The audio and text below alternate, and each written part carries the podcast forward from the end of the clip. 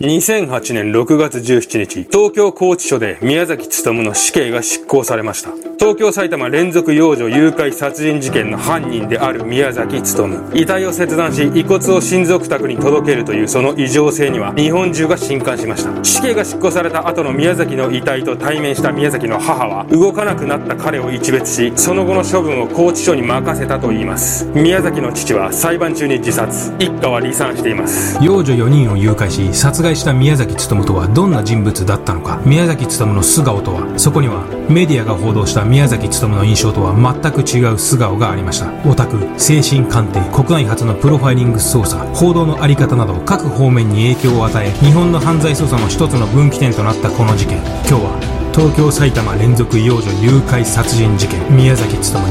にグロファイリング。眠れなくなっても知らないぜ。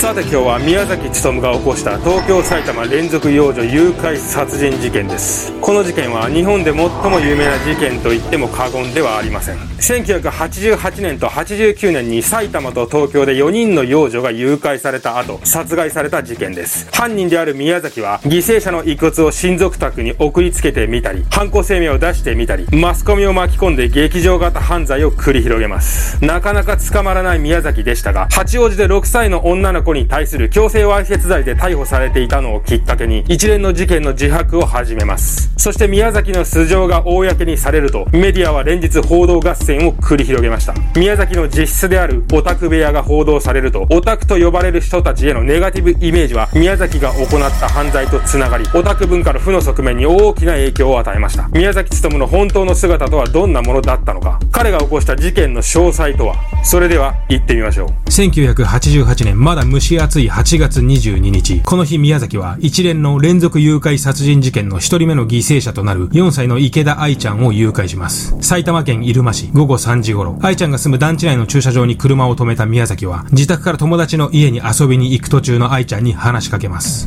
涼しそうなところへ行かない。宮崎は周囲から怪しまれないように、愛ちゃんを自分の数メートル後に歩かせ、車に乗せ、そのまま八王子まで連れ去ります。そして八王子の山中のハイキングコースを2人で1キロほど歩歩き始めます。しかし、途中で休憩している時に、愛ちゃんが急に泣き出したのをきっかけとして、宮崎はその場で愛ちゃんの殺害を決意し、考察します。宮崎はいわゆる連続殺人鬼とは異なり、彼が誘拐を行う目的は、犠牲者の命を奪うことではありません。宮崎が犠牲者を殺害することによって、興奮を覚えるとか、彼に強い殺人衝動があるとか、欧米のシリアルキラーに見られるような部分は彼には一切見られません。彼が幼女を次々と誘拐し、殺害した理由は、自分の歪んだ性的欲望を満たすためであり、その過程として殺人に及んでいるだけなのです。つまり、宮崎の殺人の主な目的は、自分が行った誘拐行為を隠蔽するためだったのです。誘拐の事実を隠すために殺人を犯す、このちぐはぐな理屈は宮崎の性格そのものを表していました。愛ちゃんを殺害した理由は、愛ちゃんが急に泣き始めたため、周囲に泣き声が響き渡り、自分の誘拐がバレてしまうのではと宮崎が考えたからなのです。そして彼の性的な思考もまた独特のものでした。宮崎は犠牲者に対して弛緩をするわけでも、性的暴行を加えるわけでもありませんでした。彼の目的はただ、女性特有の部分を見たい。そしてそれを見ながら自分で満足したい。それだけなのです。愛ちゃんを殺害後、宮崎はその場で彼女を裸にし、女性特有の部分を見ようとしましたが、初めて人を殺めた恐怖心と混乱により、宮崎は遺体をその場に放置し、逃走しています。しかし翌日、宮崎は愛ちゃんの裸をビデオカメラで撮影できれば、それは自分の一生の宝物になるると思い直し、現場に行き、遺体を撮影しています。思春期の少年が異性の体に対して強い興味を持つように、宮崎の性的な欲望は、ただ見たい、触れたいという思いだけだったのです。また、宮崎の知人は、報道などでクローズアップされた彼の少女趣味につき、疑問を投げかけています。彼は大人の女性にも強い興味があり、実際犠牲者の幼女を探す合間に、ビーチやテニスコートに出かけていっては女性を盗撮していました。宮崎の幼女に対する興味は、大人の女性から相手にされない自分の欲望のはけ口として、つまり、大人の女性の代わりとしてのものだったのです。愛ちゃん殺害から5ヶ月後、宮崎は現場に放置した遺体の場所を再度訪れますが、その時にはすでに遺体は白骨化していました。そして宮崎は、この1ヶ月後、白骨化した愛ちゃんの遺体を彼女の両親に対して送りつけるという強行に出ていますが、それについてはもう少し後で触れることにします。1988年10月3日、愛ちゃん殺害から1ヶ月半後、埼玉県飯能市で7歳の野口佳代子ちゃんが行方不明になります。ます。午後3時頃、小学校近くの道に車を止め、ジュースを飲んでいた宮崎は、たまたま下校中のかよこちゃんを目にします。素早く周囲を確認し、人がいないと判断した宮崎は、かよこちゃんに道に迷ってしまったので案内してほしいと声をかけ、彼女を車に乗せ、愛ちゃんを殺害した八王子の山林を目指します。空き地に車を止め、愛ちゃんの時と同じルートを通り、山林内でかよこちゃんを座らせます。いつ帰るのとかよこちゃんが尋ねると、次の瞬間、宮崎は急にかよこちゃんに襲いかかり、彼女を考察します。そしてそのままかよこちゃんの服を脱がせ、撮影準備に取り掛かります。しかしこの時、かよこちゃんの遺体がわずかに動いたよように感じた宮崎は恐怖を感じ、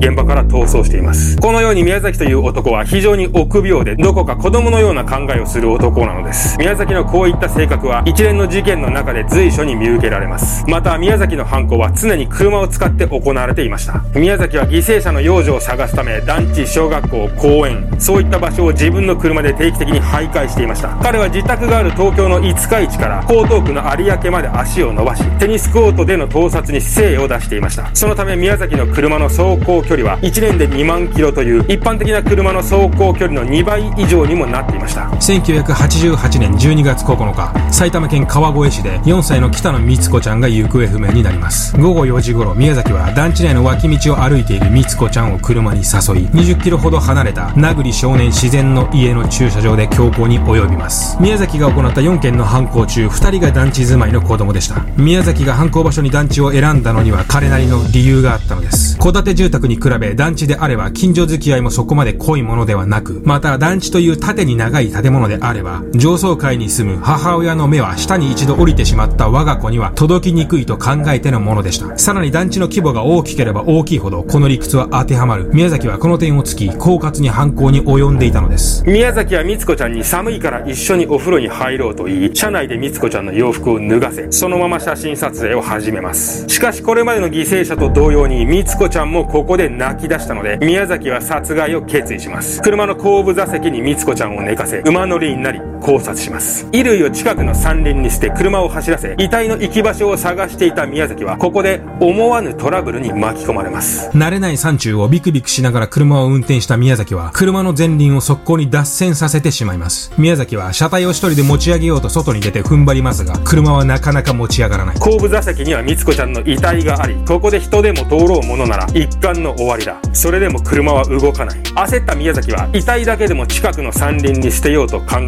6、7メートル山林を登ったところに遺体を投げるように捨てます。そして車に戻った宮崎は驚愕します。そこにはたまたま通りかかった二人が車を持ち上げようとしていたのです。心臓が止まるかと思った。後に宮崎は述べています。そしてこの二人の男の証言こそ宮崎の捜査を混乱させた原因の一つでもあるのです。二人はこの時宮崎が乗ってていた車の車種を間違えて記憶し、捜査の初動ではこの間違えた情報が唯一の手がかりとなってしまったのです。さらに目撃者の男のうち一人の職業が中古車のディーラーであったことが、この情報が真実味を帯びてしまった最大の原因でした。6日後、みつこちゃんの遺体は無残な状態で発見されました。ここまで3人の犠牲者を出した宮崎。ここから彼は宮崎努の異常性を世間に知らしめることになった、ある行動に出ます。それは、犠牲者遺族に対してはあまりにも残酷なものでした。1989年2月6日、事態は大きく動きます。この日、一人目の犠牲者である池田愛ちゃんの自宅前に段ボール箱が置かれていました。差出人は、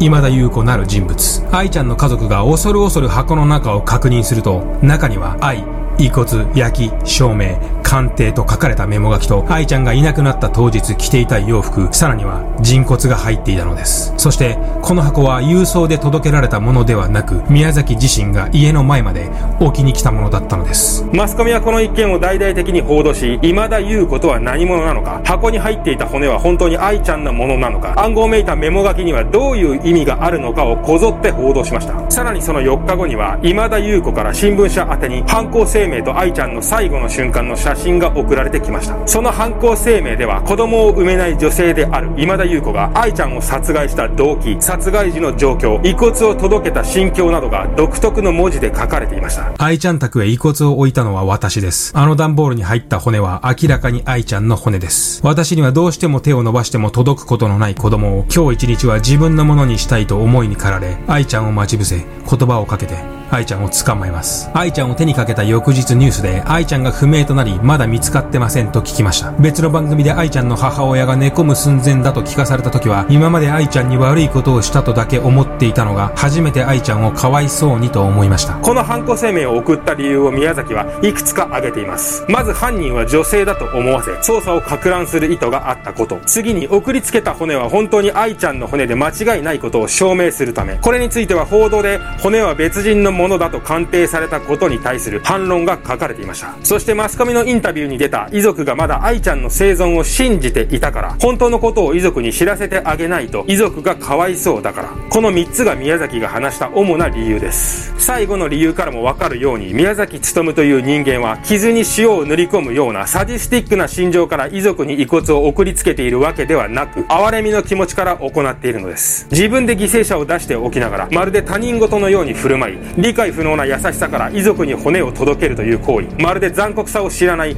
子供のような一面がこの宮崎努という男からは強く感じられるのです。さらにこの今田優子という名前につきマスコミでは様々な憶測が流れましたが宮崎は単に今だから言うという言葉遊びをしただけだと述べています。そしてこの4ヶ月後最後の犠牲者が出てしまいます。1989年6月東京都江東区で5歳の山田ゆり子ちゃんが行方不明になります。午後6時頃宮崎は公園で遊んでいたゆり子ちゃんに近づき写真を撮らせてねと声をかけそのまま車内に連れ込み800メートルほど離れた団地の駐車場でゆり子ちゃんを考察しています。ゆり子ちゃんを殺害した理由につき宮崎はあることでゆり子ちゃんにからかわれたことが原因だと話していました。そのあることとは？先天性投射抗融合症。宮崎には手のひらを上に向けることができないという手の障害があったのです。宮崎はこの障害のため箸を持って食事をすることができずスプーンの持ち方もおかしかったと言います。そしてこのことをゆり子ちゃんに馬鹿にされからかわれたことが殺害の動機だと宮崎は述べていたのです。しかし宮崎のこの手の障害は本人が気にするほど目立つものではなく職場の同僚でさえ気づいていなかったものでありそんな障害にたった5歳の女の子が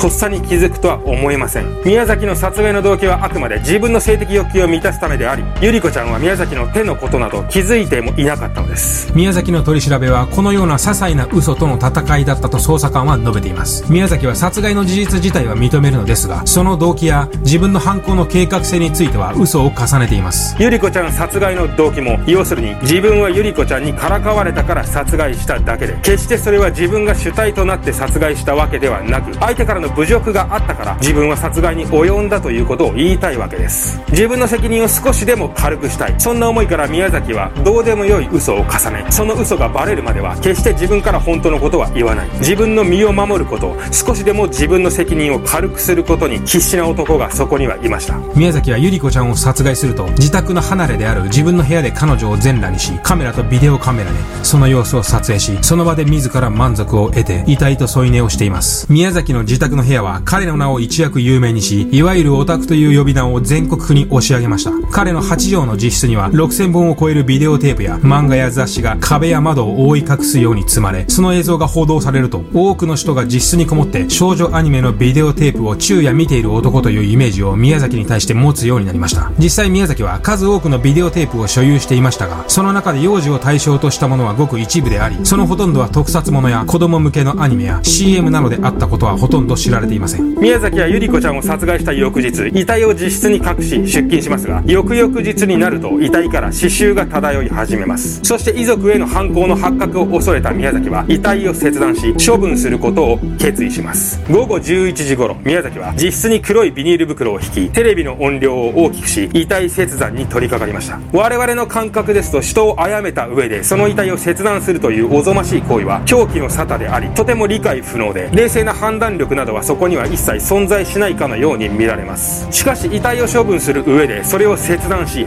運びやすくし遺体の身元発覚を遅らせるという考えは非常に論理的で冷静な判断でありそこには心神喪失状態とは程遠いしっかりとした論理的な思考が存在しているわけです。まさに宮崎も遺体の身元発覚を遅らせるためにそういった行為に及んでいました。その後宮崎は頭部と両手足は自宅近くの杉林に遺棄しますが後日髪の毛から身元が割れるのではと考え直し頭部だけは持ち帰り髪の毛をむしり取り庭で骨を焼き胴体は埼玉県飯能市の霊園に遺棄しています。宮崎の取り調べを担当した捜査官は宮崎のこういった行為の異常性は感じていましたがその他は宮崎という人間は普通の臆病な青年にしか見えなかったと話しています。一体宮崎勉という青年はこれまでどんな人生を歩んできたのでしょうか。宮崎の幼少期を見てみましょう。1962年8月月21日東京都五日市町で宮崎は生まれました。父は印刷業と地元密着型の新聞社を経営し PTA の会長や消防団の幹部を務めるなど自分の事業と地域貢献に打ち込む男でした。宮崎家の曽祖父は村の議員祖父も町会議員を務め宮崎の父は代々続く農家から事業を拡大し地元では名士として知られていました。当然宮崎家は経済的にも裕福であり宮崎は幼い頃から物質的には恵まれた生活を送っていました。小学校3年生の頃には自分の部屋と専用のテレビが与えられ最新のゲームもすぐに買ってもらえるような環境にいた宮崎でしたが彼には幼い頃から一つの悩みがありました。それは手の障害のことです。先に説明したように宮崎の手の障害は手のひらを上に向けることができないものでありこのことにより宮崎は幼稚園でも水をすくうことやお遊戯がうまくできずそのことは宮崎の中の大きな傷となって以降彼を苦しめることになります。そして宮崎の両親はこの手の障害につき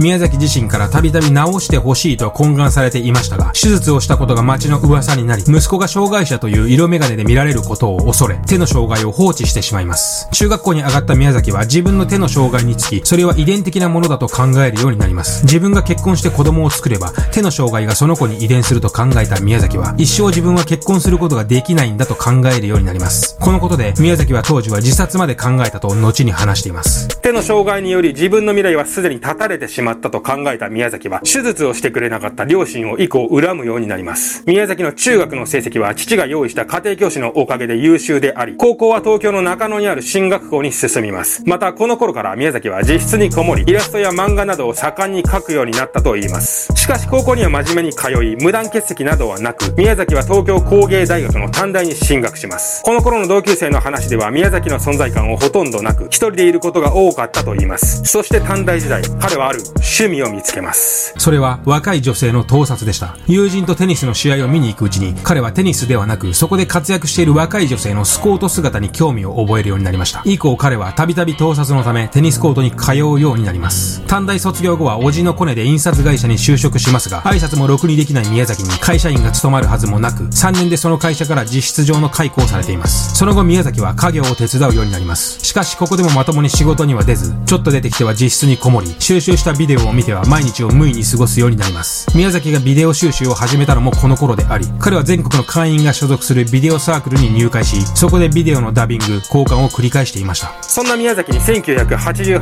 年5月ある事件が発生します。祖父の死です。大好きだった祖父が突然の脳一血により亡くなると宮崎は徐々に壊れていきます。宮崎の車に妹が誤って自分の車をぶつけてしまった時には彼は怒り狂い妹に殴る蹴るの暴行を加え父から集金した金が見つからないと問われると突然父の髪の毛をつかみ車のドアに何度も打ち付けたと言います。宮崎の家庭内暴力が本格的に始まったのです。手の障害による心の傷異常なまでの被害妄想から来る自意識屈折していく性的欲求異性との関わりをほとんど持たずに思春期を過ごした宮崎の人格は気づけば極めて暴力的で幼稚なものになっていました。そして祖父の死から3ヶ月後1988年8月宮崎は1人目の犠牲者である池田愛ちゃんを殺害します。1989年7月23日4人目の犠牲者を出した宮崎はその1ヶ月半後に八王子で6歳の幼児を全裸にして写真を撮っていたところを幼児の父親に取り押さえられそのまま警察に突き出され逮捕されます。逮捕当初は自分の罪はこの1件だけであり一連の事件など知らないと否認していた宮崎でしたがベテラン捜査官の尋問に徐々に犯行の詳細を自白し始めます。宮崎は捜査官の質問に対してこの質問の真意が何なのかこの質問は自分にとってどんな風に影響するのかを常に気にしながら答えていたといいます。取り調べの時にはまだ遺体が見つかっていなかった2人目の犠牲者である野口佳代子ちゃんについて最後まで否認するといった往生際の悪さ無駄なあがきを見せました。そして宮崎の悪あがきは裁判時になるとより顕著になります。宮崎は一連の殺人は祖父を生き返らせるための儀式であり殺害の動機は全てネズミ人間に襲われるのが怖かったからで自分には犯行の一切の記憶がないと取り調べの供述とは想像もできないほどかけ離れた供述をし始めます。そして遺体の一部部は食べたと話し、このことによって宮崎には精神鑑定が行われることになります。警察の取り調べ段階で宮崎は遺体を食べたことについて明確に否定していますので、彼は取り調べと裁判では180度違う主張をしています。宮崎の精神鑑定結果は心神耗弱を認めるものと十分な責任能力を認めるものと真っ二つに分かれ、その結果裁判は7年もの間長期化します。警察の取り調べでは自分がやってきたことを詳細にその理由や動機を交えて話していた宮崎だけに、取り調べに関わった捜査官は驚愕したと言います。それと同時に捜査官はまた始まったとも感じたと言います。宮崎の得意の嘘と悪あがきが今度は裁判所で繰り広げられる結果となりました。そして2006年、7年にも及ぶ裁判の結果、宮崎には責任能力が認められ、死刑判決が下ります。2008年、東京拘置所で宮崎の死刑が執行されました。宮崎努45歳でした。劇場型犯罪を行い、日本中を震撼させた連続誘拐殺人事件は各方面に様様々な影響を与え、幕を閉じました。この事件によって宮崎の父は裁判中である1994年11月21日、多摩川に身を投げ自殺しています。遺族への賠償金のめどが立ったことがその一つの理由とされています。宮崎の二人の妹は職場を退職し、上の妹はまとまっていた結婚も自ら破談にしました。家族は五日市を離れ、先祖代々の土地も売却したと言います。宮崎のコネ入社を手配してくれた叔父も役員を辞任し、その下の弟も妻と子供を宮崎姓から旧姓に戻すために離婚し、さらに警察官や教師であった宮崎の親戚も全て退職を余儀なくされました。宮崎勤の関係者は一家離散にとどまらず、親類縁者全てが事件の影響を受け、人生を大きく変えざるを得なくなりました。宮崎の実家があった場所は、現在は駐車場となっています。